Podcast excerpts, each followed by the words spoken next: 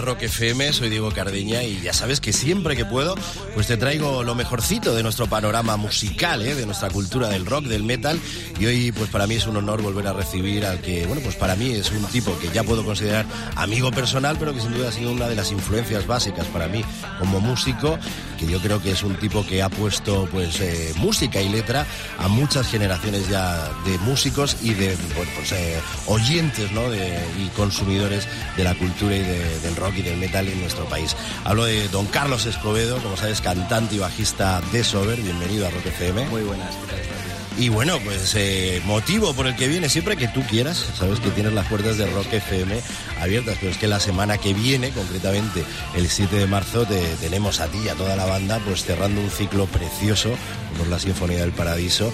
Además en una plaza, nunca mejor dicho, que yo creo que es insigne, ¿no? En nuestra ciudad, en Madrid y para bueno pues cerrar ese ciclo de la Sinfonía del Paradiso pues de la mejor manera posible, ¿no? En, la Plaza de Toros de las Ventas, ni más ni menos. La verdad que sí, la verdad que cuando, cuando surge la idea de despedirnos de, este proyecto, porque al fin y al cabo, bueno, pues llevamos ya casi dos años con él y, ha sido muy gratificante, mucho trabajo, pero muy gratificante, pues te, te, planteas el hecho de hacer un final de gira y dices, hay que buscar un sitio diferente, buscar un emplazamiento donde, donde sea especial. Ya hicimos el, arranque de esta gira en el Palacio Congreso, que fue muy chulo gente estaba sentada y, buscábamos un poco que, la despedida fuese un poco más festiva, un poco más, eh, más fuerte.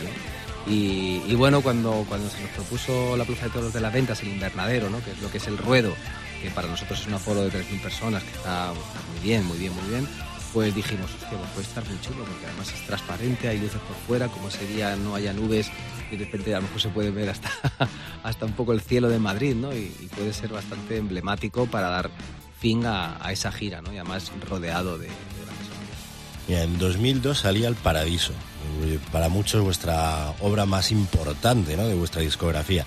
El 4 de mayo de 2018, como bien decías, arrancaba esa Sinfonía del Paradiso en lo que es el formato físico, o sea, salía al mercado. Y hoy, ¿eh? porque estamos grabando esta entrevista un 24 de febrero de 2020, hoy se cumplen dos años exactos de aquel concierto que bien comentabas en el... no había caído, además mi cumpleaños es el 23 y, me recuerdo que esa noche hubo que ir por ahí. Andar. Por cierto, felicidades pasadas. Gracias, gracias.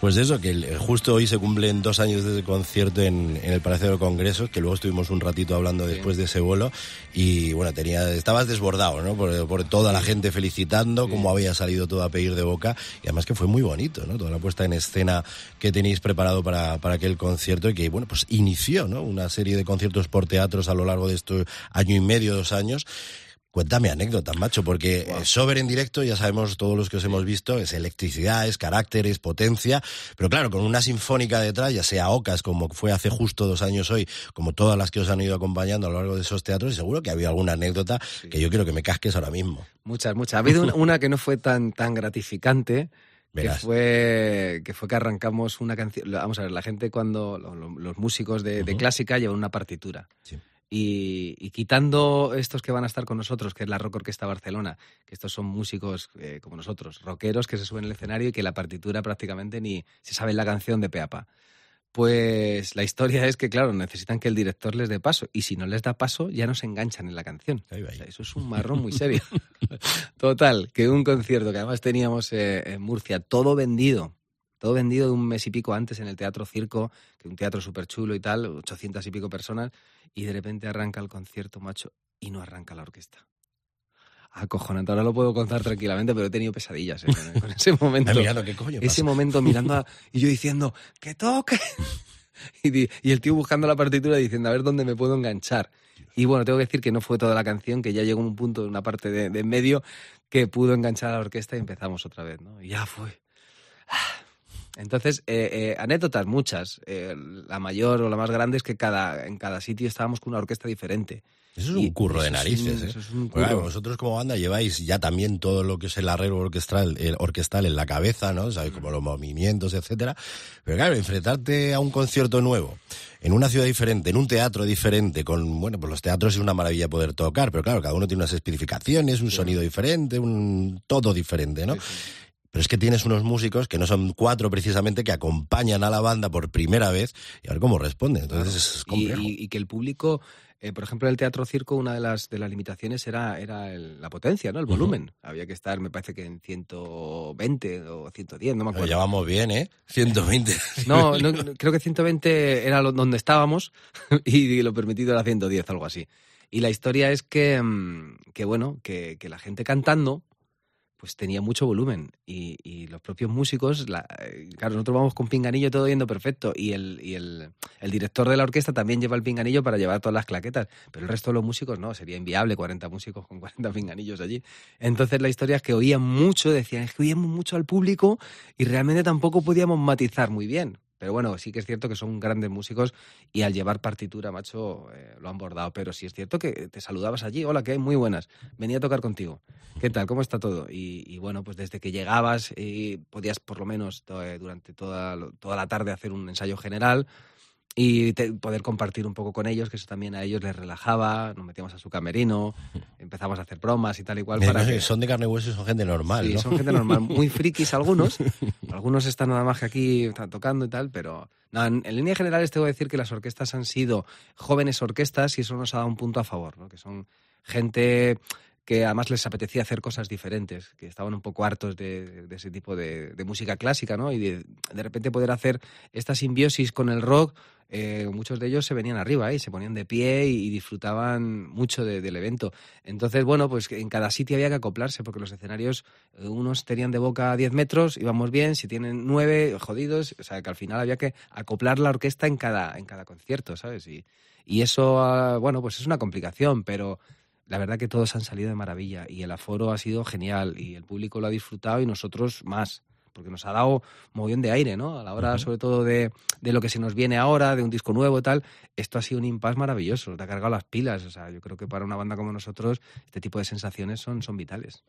Eh, aparte de, de, la gira por teatros, hubo una fecha que yo creo que tuvo que ser muy especial para vosotros, como fue poder llevarlo a un festival en directo, ¿no? El, ya no solo el poder tocar en un recinto, pues acomodado acústicamente, ¿no? Que, que eso, escuchara sobre, y ya sabes que es calidad en directo, pues encima acompañado por una orquesta, esos temas, ¿no? Que han marcado toda tu juventud, es una experiencia vital. Pero claro, verlo en, eh, al aire libre, en un festival como fue el Rockfest Barcelona 2018, eso tuvo que ser la leche. Eso fue espectacular.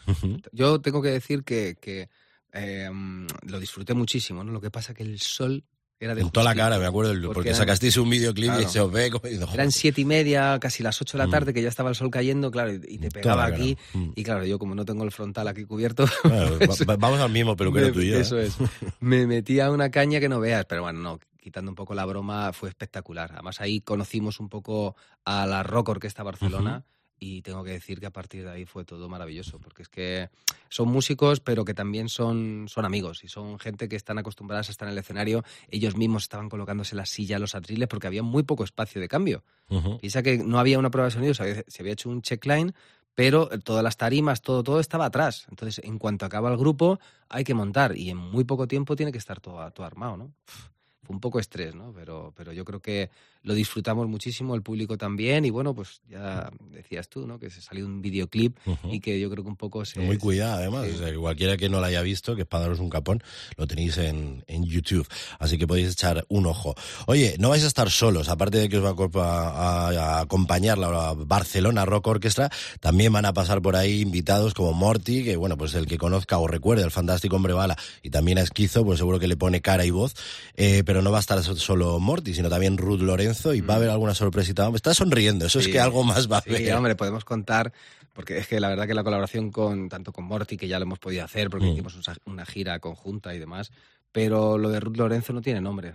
Hicimos una prueba en, en Barcelona y es que fue espectacular tener una voz femenina con ese carácter y esa fuerza y la orquesta es que al final cogió todo un, un ambiente espectacular, ¿no? Y bueno, esa es la parte, digamos, como más álgida a nivel sobre todo vocal, pero luego también hemos querido eh, rodearnos de, amigos, ¿no? Porque va a estar también Alberto Marín y Jorge Marrón, van a estar en el escenario en una canción, vamos a estar todos juntos. Porque además esto surge de una manera muy espontánea y, me, me, flipó tanto que se lo dije a los compañeros y, dijeron, ah, pues por mi parte, genial, pues así tenemos algo que se sale un poco de, de, tener a lo mejor a un cantante como muy, muy básico, ¿no? En el sentido de decir, oye, hace un rock muy parecido al tuyo, se sube y canta contigo, ¿no? no esto, ver a Jorge Marron eh, cantando en su cumpleaños una canción de Sober eh, a todo volumen, hacer lo que te cagas y saberse la letra mejor que yo, tío, vente con nosotros. Y la verdad que va a ser también un punto. Y luego hay algo que, que es muy, muy sentimental, que es que va a estar el padre de Manu, Manuel Reyes, es batería de Medina Zara y va a subirse a tocar una canción de batería que llevamos diciéndoselo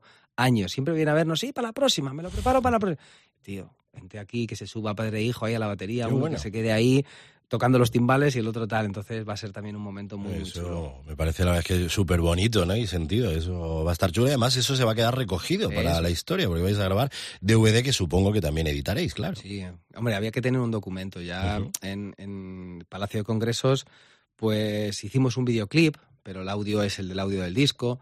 Y dijimos, estábamos muy nerviosos, ¿no? Ese primer día como para grabarlo en directo, pero dijimos en el final de gira sí que lo vamos a grabar, porque creo que cuando pasen los años y miremos atrás, creo que va, va a ser muy bonito, ¿no? Ver, ver eso que se creó, que salió así como una idea y al final, fíjate, pues pudimos hacer una gira completa y lo vamos a grabar multicámara muy bien hecho, se va a mezclar y saldrá un, un DVD y también un disco en directo, ¿no? Que no, no hemos tenido nunca un disco en directo y, y yo creo que no lo merecemos, encima con estas colaboraciones, ¿no? Que yo creo que pueden tener también un aliciente muy chulo.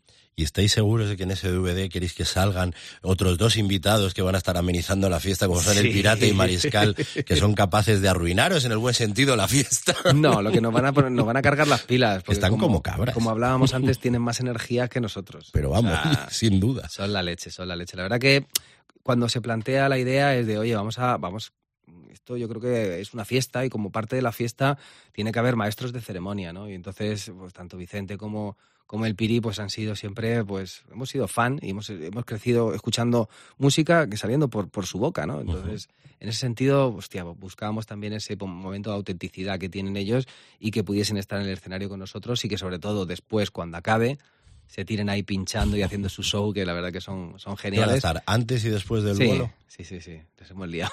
Ese momento. son fáciles de liar, ¿eh? yo te lo digo.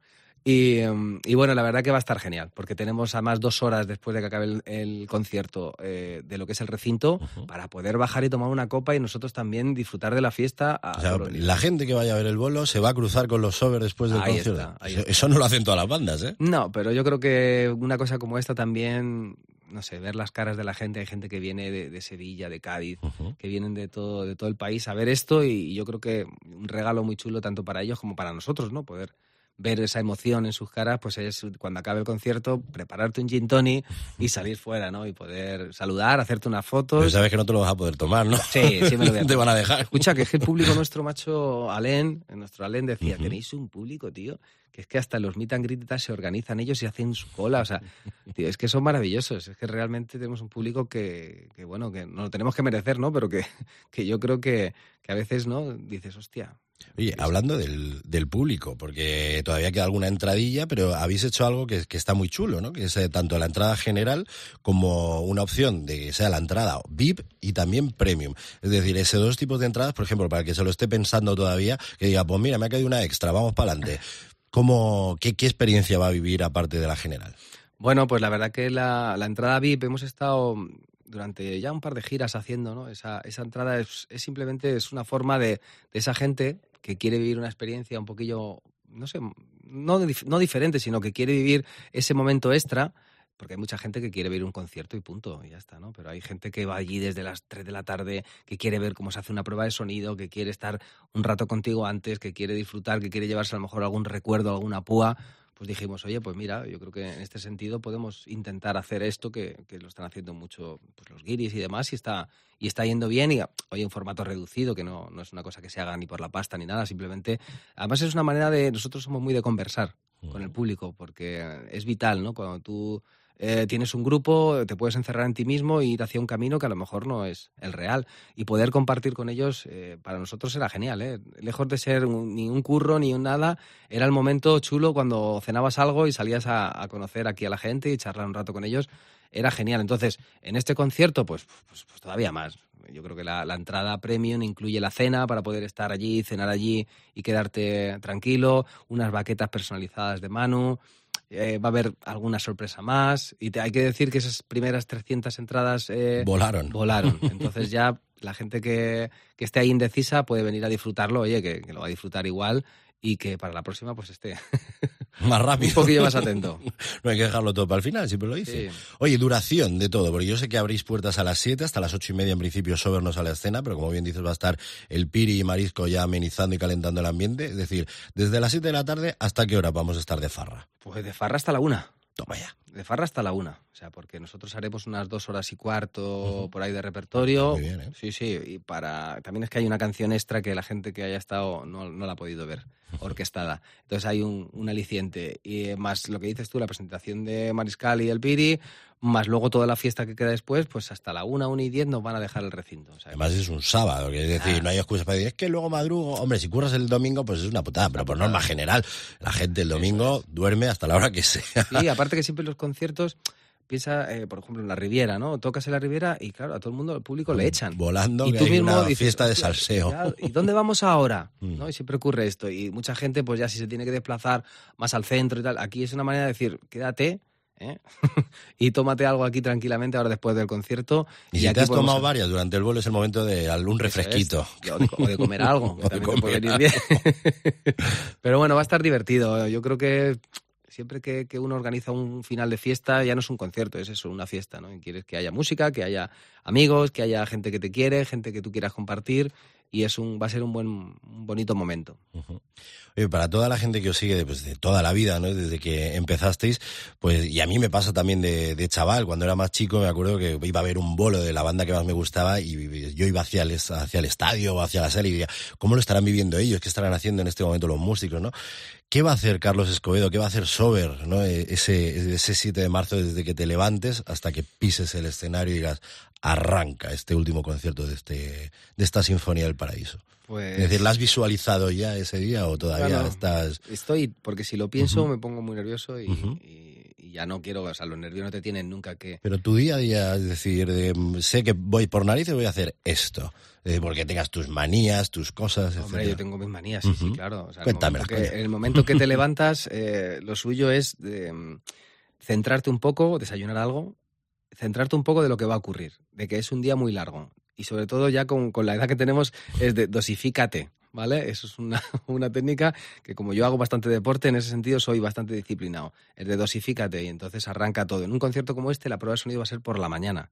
Entonces yo lo que me he marcado son tres horas de descanso eh, a la hora de la comida, porque son vitales. Es estar hasta las dos, dos y media haciendo la prueba de sonido con lo que es la, mm, pues el ensayo general, con todos los, los invitados y demás, y que luego hasta las dos y media, tres, digamos, te puedas ir y a las seis de la tarde vuelves al recinto y ya ahí te pone la capa de superhéroe.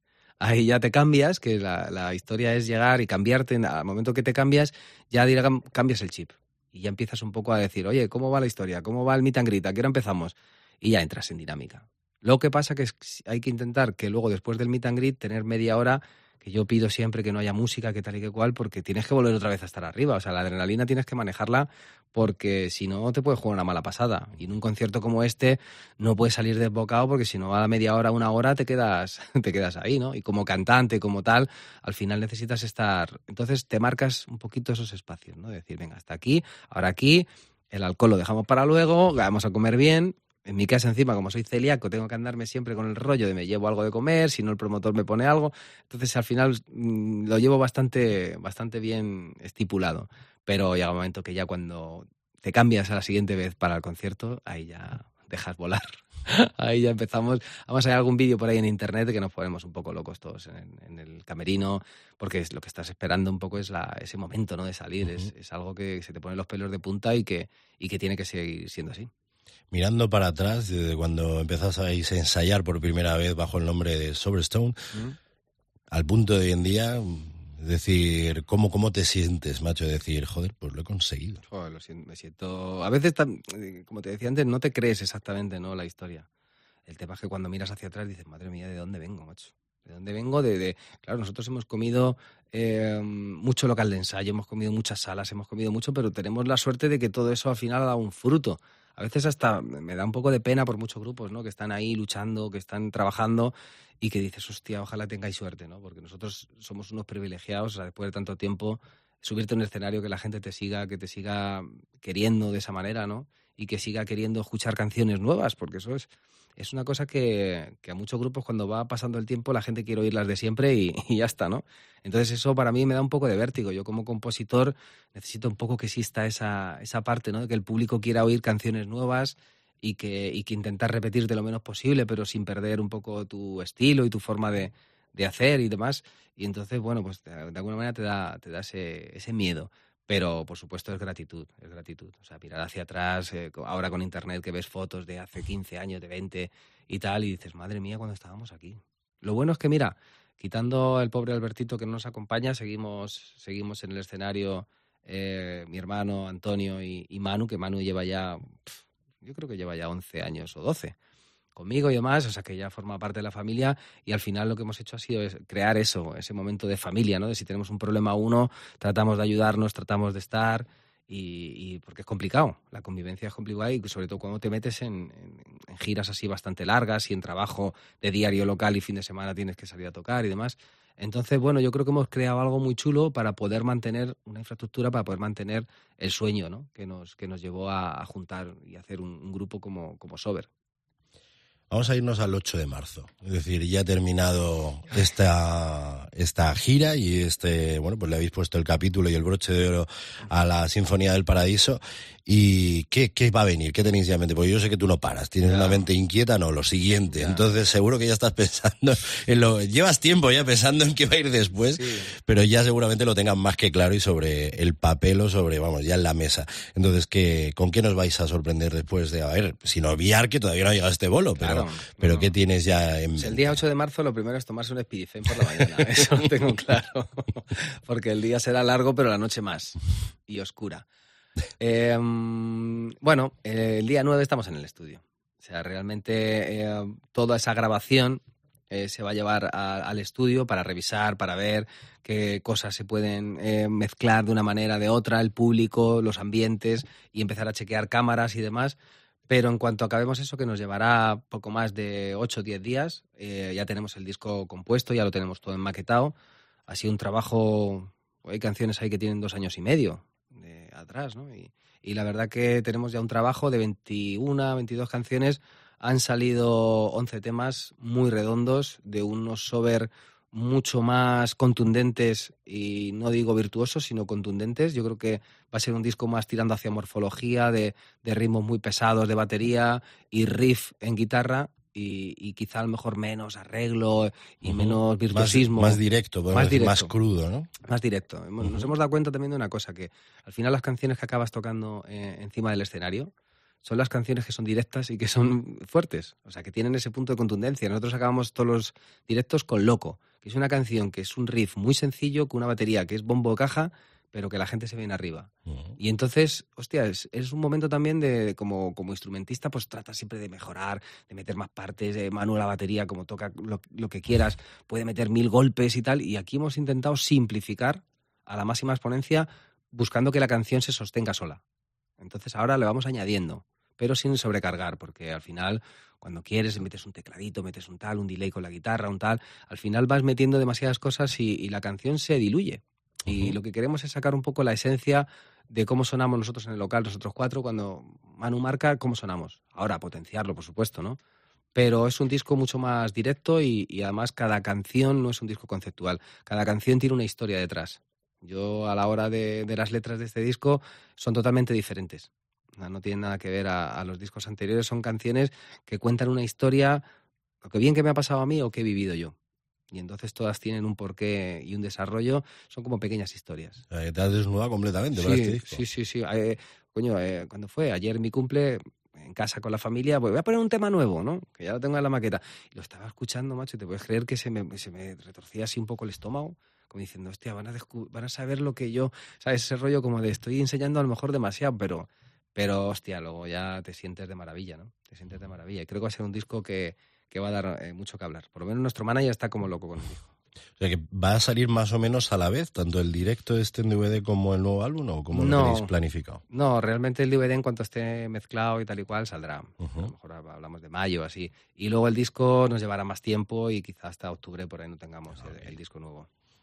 Simplemente que ya lo tenéis más que preparadito, pero hay si que no, esperar. Si no falla nada, más o menos esas, son las Para después de verano, si, te has, si te has ido de verano diciendo, oye, pues estaba bien el, el DVD de Sober, toma más Sober. Toma ya. canciones nuevas, ya cuatro años sin sacarte temas nuevos, ¿no? Que yo creo que, y el público, pero nosotros tenemos ganas de en el escenario tocar canciones eh, que entren y salgan, tener un repertorio más extenso.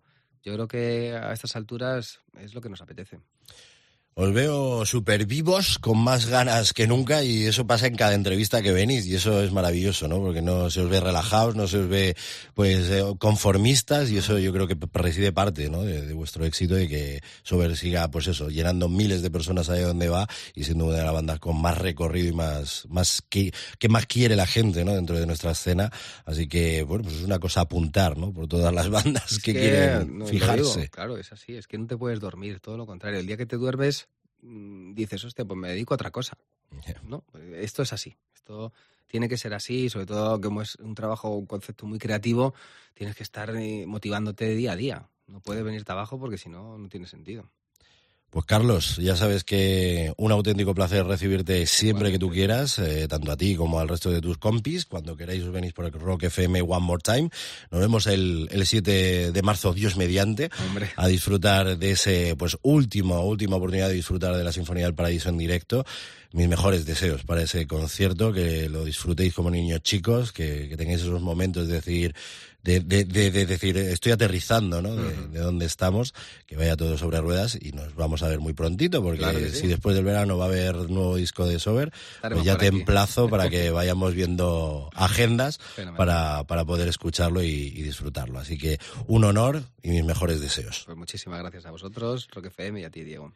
Y ya sabes, si todavía no tienes tu entrada, estás muy perla. Así que tira el sábado que viene, 7 de marzo, ahí a las ventas de Madrid, un sitio pues histórico dentro de la cultura de, de la música y del rock de nuestro país, donde Sober, como te digo, van a poner fin a esa Sinfonía del Paradiso en una noche pues seguramente histórica, ya no solo para ellos, sino para nuestro rock. Así que a disfrutar no solo de Rock FM, sino de bandas como Sober y de momentos tan bonitos en su carrera como este pues concierto el 7 de marzo a partir de las 7 de la tarde abren puertas eh, y va a estar ahí pues Pirata y Marisco liándola, o sea, tiene un aliciente ya que te digo que ver a esos dos abueletes dando cera.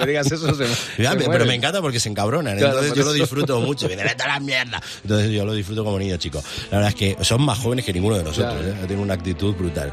Como te digo, a disfrutar de Sober ese 7 de marzo a partir de las 7 de la tarde en las ventas de Madrid. Un abrazo de Diego Cardeña y a seguir aquí en Rock FM. Chao.